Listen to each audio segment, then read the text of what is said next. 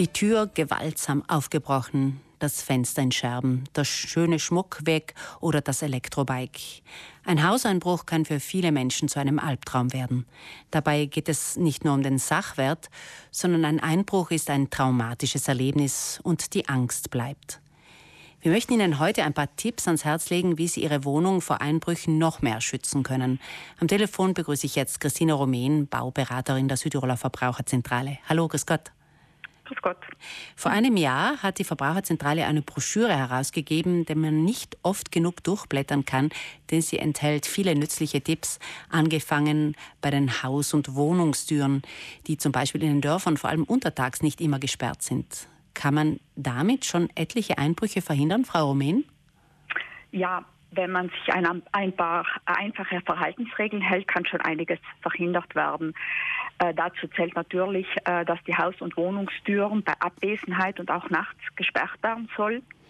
Bei Türen mit Glaseinsatz soll man außerdem den Schlüssel innen nie stecken lassen. Was viele auch machen, den Haustürschlüssel draußen verstecken. Auch dies sollte vermieden werden, denn Diebe kennen jedes noch so gute Versteck.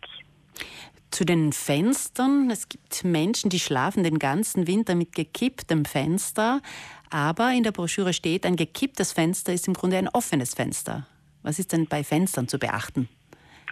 Also auch hier sollte natürlich bei Möglichkeit das Fenster verschlossen werden. Das ist der beste Schutz und gilt natürlich dann auch für die Balkontüren. Und auch hier sollten eventuell zusätzliche Maßnahmen getroffen werden, wie zum Beispiel einbruchshemmende Rollos. Also die sind gegen das Hochhebeln gesichert oder eben wer kurz vor der Anschaffung von Fenstern steht, sollte auch hier auf spezielle Modelle zurückgreifen, um eben diese dann nochmal einsetzen, die einen vermehrten Einbruchsschutz mit sich bringen. Eine weitere Möglichkeit kann natürlich auch der Einsatz von Fenstergittern sein. Diese sollten dann aber natürlich gut im Mauerwerk verankert sein. Wir haben Panzertüren bei den Wohnungstüren, aber die Kellertür und die Garagentür, die sind oft ein beliebtes Einfallstor für Einbrecher, weil diese Zugänge eben oft versteckt sind. Sollten wir die mehr im Auge behalten? Ja, auch im Keller und in der Garage gelten natürlich dieselben Sicherheitsvorkehrungen wie im Wohnbereich. Auch hier sollten die Fenster stets verschlossen bleiben und die Gitter eventuell mit zusätzlichen Schlössern versehen werden.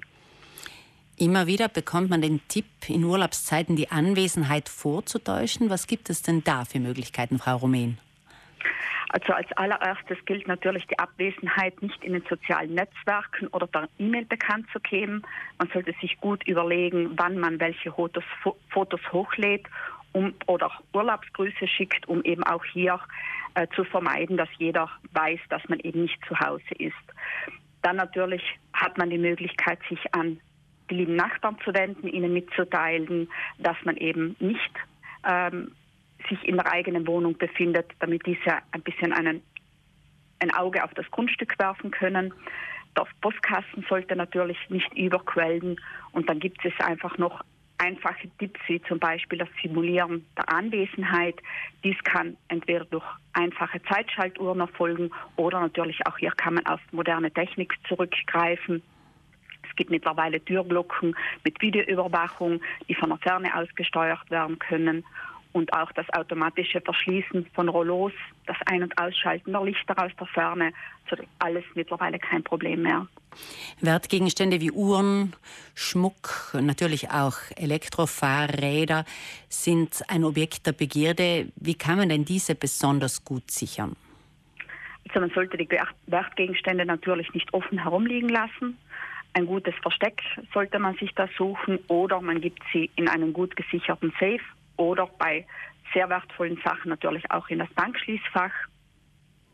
Kostbare Fahrräder können äh, zum Beispiel mit entsprechenden Schlössern versehen werden, auch innerhalb der Räumlichkeiten, also auch wenn man sie zum Beispiel in der Garage lagert und eventuell zusätzlich mit einem Diebstahlschutz ausgestattet werden, Entsprechende GPS-Geräte geben dann bei der kleinsten Bewegung ein akustisches Signal und gleichzeitig melden sie auch auf dem Handy, dass das Fahrrad bewegt wird.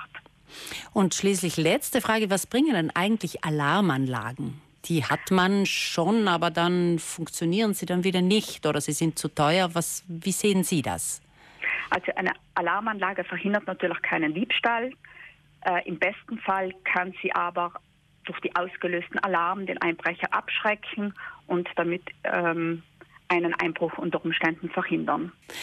Danke, Frau Romain. Das waren jetzt einige Tipps. Einiges ist Ihnen sicherlich bestens bekannt, aber man kann diese Ratschläge nicht oft genug in Erinnerung rufen.